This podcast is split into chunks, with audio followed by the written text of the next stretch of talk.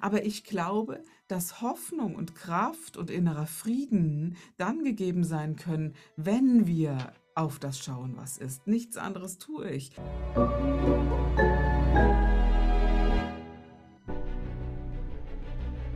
Willkommen bei dem Podcast von Die Köpfe der Genies. Mein Name ist Maxim Mankewitsch und in diesem Podcast lassen wir die größten Genies aus dem Grabau verstehen und präsentieren dir das spannende Erfolgswissen der Neuzeit. Liebe Freunde, Thema Spiritualität, Thema Seele steht jeden Tag immer mehr in dem Bewusstsein der Menschen in ihrem Alltag, ob sie es möchten oder nicht. Ich glaube, wir kommen gar nicht drum herum, uns je älter wir werden, die richtigen Fragen des Lebens zu stellen. Und diese Fragen lauten, wer bin ich wirklich? Bin ich vielleicht nur dieses Menschenkostüm, was ich in meinem Körper sehe, wenn ich runterschaue oder vielleicht im Spiegel betrachte? Oder bin ich vielleicht viel, viel mehr als das, was die meisten Menschen sich jemals zu fragen erträumt hatten? Ich habe heute eine außergewöhnliche Frau zu Gast, die genau diesen Themen seit Jahrzehnten nachgeht. Sie stellt sich die Frage, wer bin ich wirklich? Und nicht nur, wer bin ich im weltlichen Sinne. Sie heilt mit ihren bloßen Händen. Sie ist eine spirituelle, kraftvolle Powerfrau, die wahnsinnig viel bewirkt, nicht nur in ihrem Leben, sondern auch im Leben Hunderter und Tausender von Menschen da draußen in ganz Europa. Sie betreut Prominente, sie betreut Stars, sie betreut aber auch ganz, ganz einfache Menschen und hilft aus dem ganzen Herzen. Ich freue mich, dass sie heute hier ist, um mit dir über das Thema Angst, Seele und Spiritualität im engeren und breiteren Sinne zu sprechen. Vom ganzen Herzen willkommen, liebe Kerstin Scherer. Ich grüße dich und vielen, vielen Dank. Ich bin schon ganz gerührt von der Ankündigung. Gott, ja, also das äh, ist tatsächlich so mit vielen, vielen Menschen. Ich liebe Menschen und ich glaube, das ist so die, die Hauptpassion. Liebe Kerstin, ich durfte ja deinen Weg ein bisschen mitverfolgen und wir kennen uns ja jetzt auch schon bestimmt sechs, sieben, acht Jahre.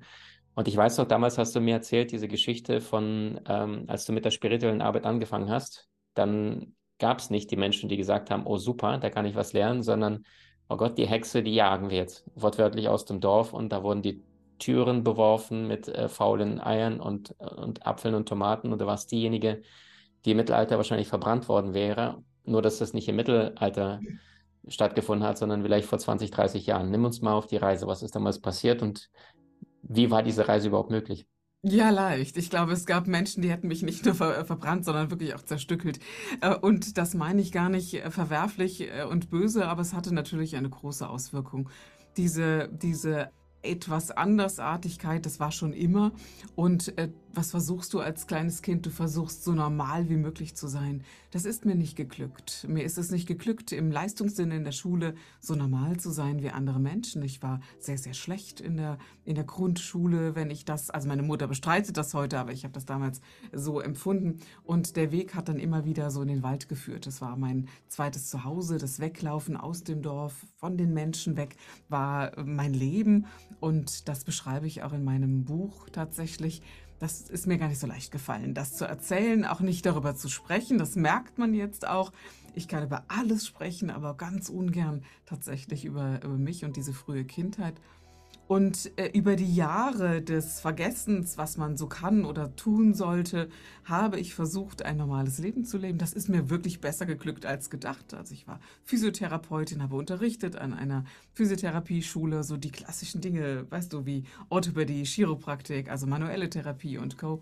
Und das ging sehr, sehr gut und das habe ich sehr gerne gemacht. Aber es gab so ein Parallelleben. Ich glaube, das war, das ist so zu verstehen, wie wenn Menschen sich outen müssen für Homosexualität oder, oder kein Mensch dürfte das tun müssen, aber ich habe das damals auch und habe dann mein Therapie- und Meditationszentrum endlich eröffnet und da war es äh, mehrfach haarig mit äh, ja, Eiern an der Haustür, mit massiven Bedrohungen. Warum? Weil sich Menschen an mich gewandt haben, die Hilfe gebraucht haben, wo man über etwas gesprochen hat, die Menschen die Kraft hatten, nach Hause zu gehen und zu sagen, ich ziehe hier meine Grenze und die Schuldige ist dann halt immer die, die äh, ja, die aufgesucht wurde. Das ist der eine Teil, aber auch dieser komische Blick, das war in der Kindheit extrem, hm, ja, wo man mich auch wirklich körperlich äh, massiv angegangen hat, mein Gott, an, die, an den Baum gebunden, geschlagen, geschubst, getreten, den Ranzen kaputt gemacht und so. Ich habe viele unschöne Erinnerungen tatsächlich an diese Zeit. Jetzt vielen Dank, dass du so tief aufmachst. Jetzt könnte sich jemand, der noch nichts von deinem bewegenden Lebensweg gehört hat, äh, sich die Frage stellen, warum sind die anderen so fies zu ihr? Also, wie würdest du dich heute Retroperspektive zurück betrachten, wenn du jetzt dieses kleine junge Mädchen siehst? Was ah, macht sie, was kann sie? Was, was die genau. anderen nicht können oder nicht mehr nicht machen? Genau, also zwei Dinge. Auf der einen Seite anders gucken, also der Blick ist anders von einer Frau wie mir oder einem Mädchen wie mir, wie von anderen. Ich glaube, dass, ähm, dass es sehr stechend ist, von einer so, so einem Mädchen angeschaut äh, zu werden, aber auch die Dinge, die ich gesagt habe. Ein Beispiel, ähm, ich war noch sehr, sehr jung und meine Mutter hatte im Garten die Wäsche aufgehangen. Das war bei uns früher so. Ne? Man hat so die Laken über, äh, über den Wäscheständer geworfen und die Nachbarin kam, hat von ihrem Urlaub erzählt und sie hat sich riesig gefreut.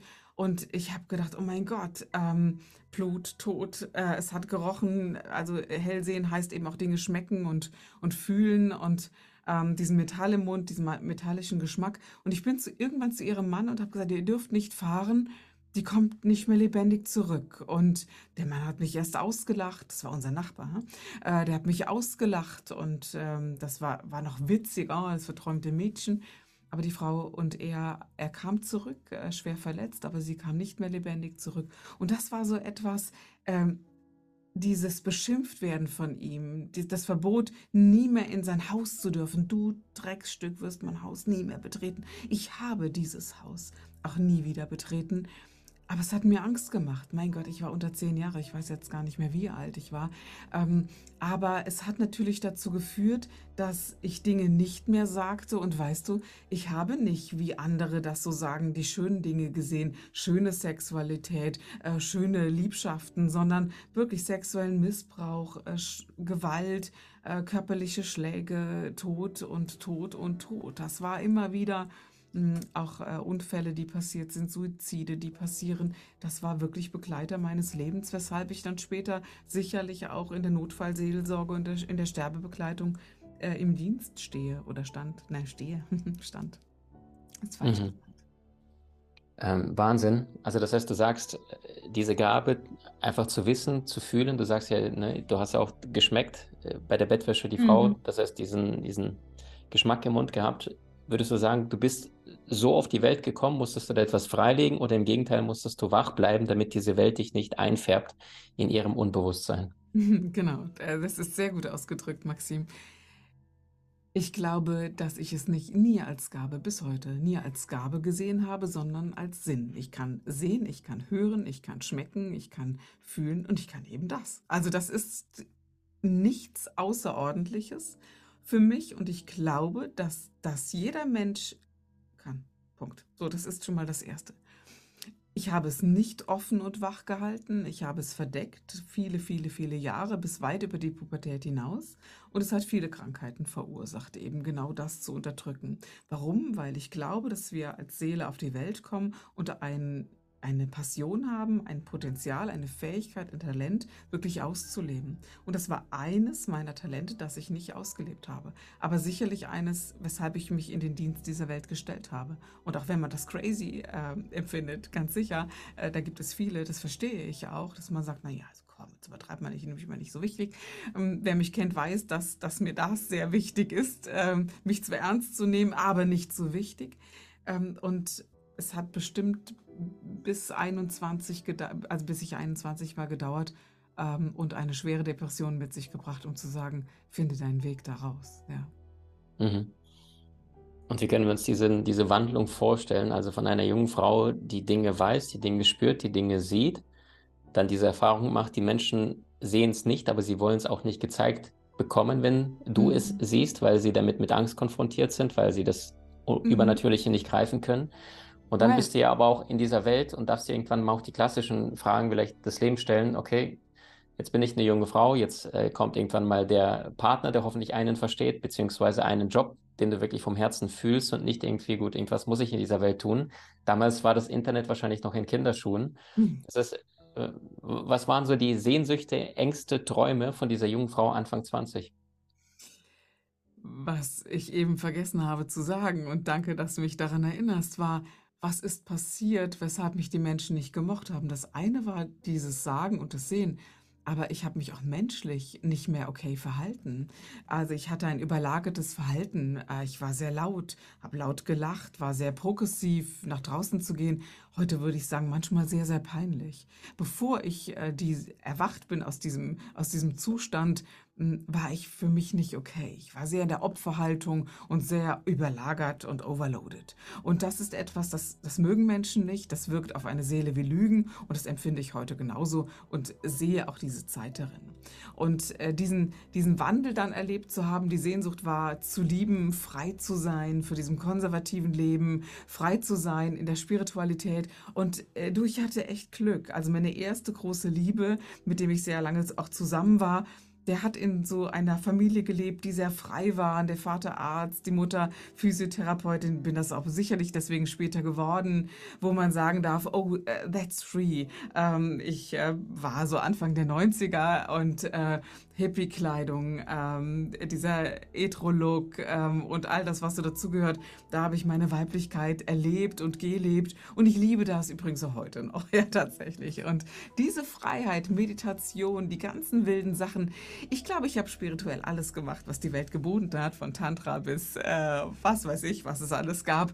Und äh, das war ein sehr, sehr wesentlicher Weg für mich heute zu sagen, ich habe halt echt alles ausprobiert und ähm, 80 Prozent ad acta gelegt und das ist nichts mehr für mich heute.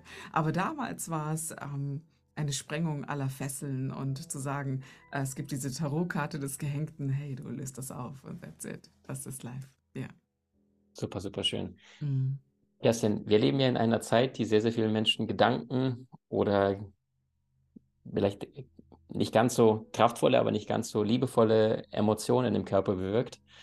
Äh, der eine Stichpunkt ist sicherlich Russland, Ukraine, dass da immer wieder diese Pulverfassstimmung, ich glaube, vielen Menschen in Deutschland, Österreich, Schweiz ist gar nicht bewusst, wie sehr das manchmal auf der Kippe steht, weil die Presse natürlich alles nur permanent im deutschsprachigen Raum schreibt, warum Putin an allem schuld ist. Es gibt keine andere Perspektive mit NATO und Amerikanern.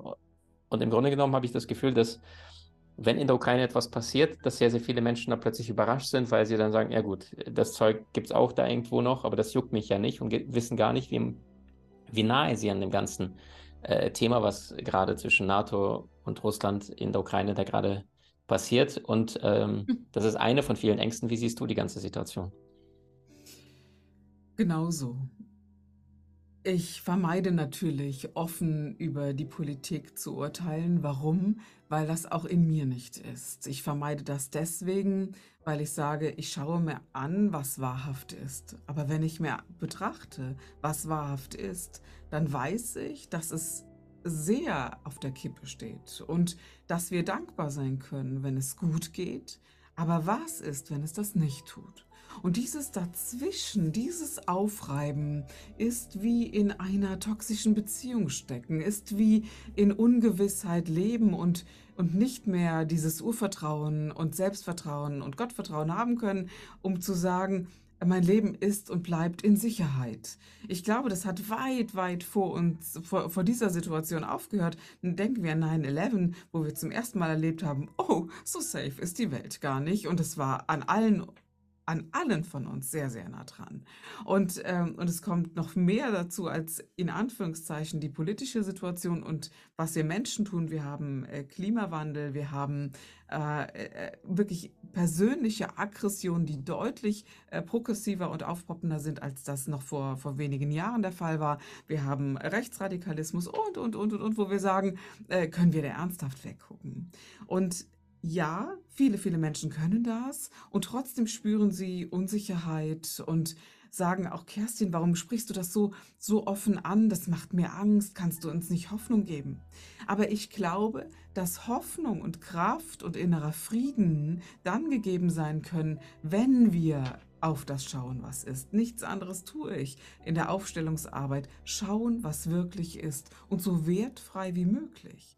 Und trotzdem gibt es da Aspekte, die sagen, wo werden wir Menschen ruhig und was ist es genau, was uns Angst macht? Und Angst macht uns, dass ein bedrohendes Unheil auf uns einbrechen könnte, das wir nicht im Griff haben. Wir, wir, könnten eine Kontrolle verlieren. Wir könnten in die Situation kommen, uns und unsere Kinder nicht mehr zu schützen. Und was ist, was passiert dann? Dann gilt es zu überlegen, was wäre denn der Worst Case, der passieren kann? Und was ist mir möglich an Sicherheit, mir zu geben, was ist mir wirklich wichtig? Würde ich im Falle eines Falles das Land verlassen? Sollte ich das jetzt tun?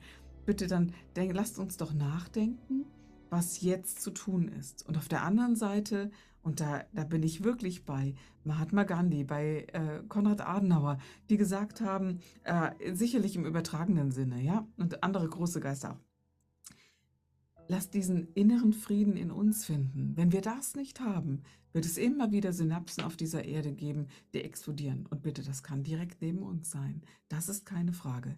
Ähm, und diese, diese Betrachtungsweise, wie finde ich diesen Frieden, wie sorge ich vor, hm, das sind Schritte, die wichtig sind zu tun, das glaube ich schon. Wenn wir mit spirituellen Menschen das Gespräch führen, dann sind sehr, sehr viele Spirituelle sich dessen bewusst. Wir haben ja uns diese Zeit bewusst ausgesucht für die Inkarnation, auch den Ort, an dem das Ganze gerade stattfindet. Und das heißt, die Angst ist ja nichts anderes dann wie eine Art Illusion oder vielleicht ein Konstrukt des Egos, was uns ja das Gewünschte auf der Seelenebene nicht erlebbar macht, sondern eher, dass wir davon wegfliehen oder uns versuchen irgendwie zu schützen. Wie siehst du das? Glaubst du, dass je bewusster wir werden, umso mehr werden wir auf der einen Seite geführt, ja, plötzlich Eingebung, äh, fahr irgendwo hin oder erlebe das oder probiere das aus, weil unsere Seele, unsere Geistführer kommunizieren ja mit uns. Und wie sehr siehst du das Ganze zwischen dem Vorbereitung oder Möglichkeit, Möglichkeiten zu prüfen, wie man aus der Gefahrensituation vorher rauskommt, aber gleichzeitig auf der Seelenebene, welche sich genau dafür vorgenommen hat, das zu inkarnieren, das zu erleben, das zu erfahren. Also wie, merkt gerade jemand, ob er in der Angst ist oder ob er im Gefühl ist, was ihm gerade wohl in die Seele führt? Ich würde gerne ein Bild aufmachen, wenn wir unser Herz öffnen und sagen, wir gehen durch dieses Herz und gehen in unser, in unser Bewusstsein hinein, das sich bestenfalls Seele nennt. Und wenn man sich diese Seele so vorstellt, dass sie ein Zuhause hat und das unser wahres Zuhause ist und wir den Blickwinkel ändern und sagen, komm, wir stellen uns mal auf die andere Seite. Und dieses Leben ist vielleicht äh, eine Illusion, nun das nur als Idee, äh, ist vielleicht eine Illusion. Und wir, wir schauen drauf und, und gucken aus einem, aus einem lichtvollen Zuhause, aus einem lichtvollen Seelenaspekt auf diese jetzige Zeit. So ist es eine große Chance zu sagen, mh, Menschen haben ziemlich viel verursacht auf diesem kleinen Planeten Erde. Und dieser Mensch hat die Krise verursacht, niemand anderes. Es gibt keine Tiere, es gibt nichts, was das verursacht hat, sondern eben Mensch. Wie wäre die Idee, du gehst auf diese Welt, stellst dich in diesen Dienst, in dieses Licht und wandelst das, aber vergiss nie, es ist eine Illusion, dieses Leben und du kannst viele Dinge tun, aber wenn du da durch bist, durch dieses dunkle, durch diese wilde, dunkle Zeit und in diesem Licht bleibst und viele, viele, viele mitnimmst, dann tauchst du nur ein bisschen unter und nimmst alle, alle mit und irgendwann tauchst du auf und ja, that's erwacht. Vielleicht ist das ein, eine schönere Idee, um zu sagen, wir geben uns diesem bloßen Gefühl der Angst hin. Aber was passiert, wenn man sich diesem Gefühl der Angst hingibt oder die Angst auftaucht, dann gibt es auch die Wurzel, und that's a mistake, aber die gibt es, das sich Schuld nennt. Und wenn wir wirklich die Idee haben, dass es etwas über uns gibt und Bitte nehmen wir nochmal das Bild. Da, wo wir jetzt herkommen, gibt es doch keine Schuld. Ich kenne keinen Gott, keine Seele, keine, keine Geistführer, keine, keine Liebe, die sagt, es gibt die Schuld. Und trotzdem hat der Mensch es sich erschaffen. Also das kann man gut auseinandernehmen und trotzdem dürfen wir menschliche Gefühle haben wie, oh, nee, ich will keine Bombe auf diesen Kopf kriegen. Ich will, dass wir gesund leben und ich wünsche, dass mein Kind sich frei entfalten kann. All das gibt es, aber die Frage ist, von welcher Seite kommen wir, oder Maxim? Wunderschön formuliert, liebe Kerstin. Und ich komme jetzt auf dein liebevolles, außergewöhnliches Buch zu sprechen. Das heißt Erwacht. Es ist jetzt nagelneu erschienen zum Zeitpunkt des Interviews, was wir jetzt gerade führen. Ähm, und du hast ja wahnsinnig viel Zeit da investiert, sehr, sehr viele Jahre Praxiserfahrungen und vor allem vielleicht auch menschliches Leid in Kauf genommen, um dieses Seelenwerk zu schreiben. Magst du uns dazu noch zwei Sätze erzählen? Ja, ich ziehe blank, um es auf Deutsch zu sagen, tatsächlich. Also all das, was in diesem Buch drinsteht, ist auf der einen Seite die kleine Lebensgeschichte einer, einer kleinen Frau, die sicherlich ein bisschen was zu erzählen hat. Aber ich glaube, dass wir, wir brauchen keine großen Geschichten.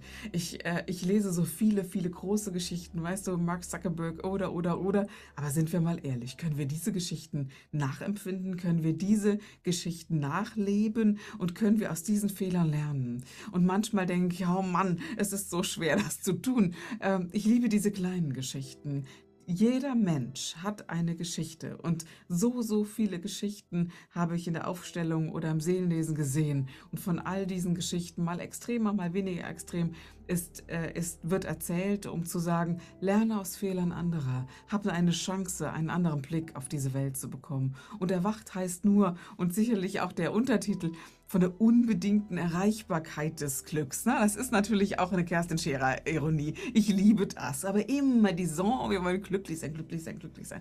Es ist ein Moment im Hier und Jetzt, den wir gewahr sind und das nennt sich Glück. Ja, können wir immer haben, in jeder Situation. Bitte, in jeder Situation. Und ähm, all das ist in diesem Buch drin diese Geschichten, aber auch ein Handout, wo man sagen kann, wie arbeite ich mit mir, um nicht unbedingt einen Therapeuten oder jemand anderen aufsuchen zu müssen.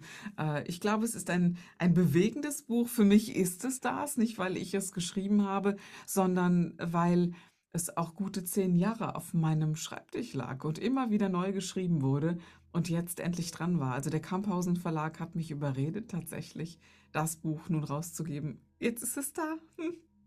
Und wir freuen uns wahnsinnig darauf, liebe Freunde, Erwacht, das nagelneue erste Buch. Ist es das erste Werk, richtig? Es ist das erste Werk, ja, genau. Also, ja. Also da, das ganze Herz, ich weiß, was es bedeutet, dein erstes Werk nach Jahren, Jahrzehnten rauszubringen. Mhm. Erwacht von Kerstin Scherer findest du als Link unterhalb oder außerhalb von diesem Gespräch. Danke jetzt schon mal vom ganzen Herzen, liebe Kerstin. Und wir sprechen uns gleich im Teil 2. Da wird es um das menschliche Bewusstsein gehen. Da wird es darum gehen, wie du es schaffst, Frieden auf deiner Seelenebene zu erlangen und vor allem als Mensch in dieser Inkarnation wirklich dein Leben zu leben, egal was dir das Universum gerade liefert. Also wie du wirklich deine Meisterschaft, deinen Seelenweg gehst und nicht nur irgendetwas anderes. Wenn dir diese Folge gefallen hat, teile sie gerne mit Freunden oder Menschen in deinem Umfeld, die das unbedingt hören sollten. Ich freue mich sehr auf Kerstin in Teil 2. Mit Freude kann ich endlich verkünden, die nagelneue Ausbildung Soul Mastermind ist ab sofort online. Die ersten Infos, alle Bausteine und Experten erfährst du unter www.maximankiewicz.com/ausbildung.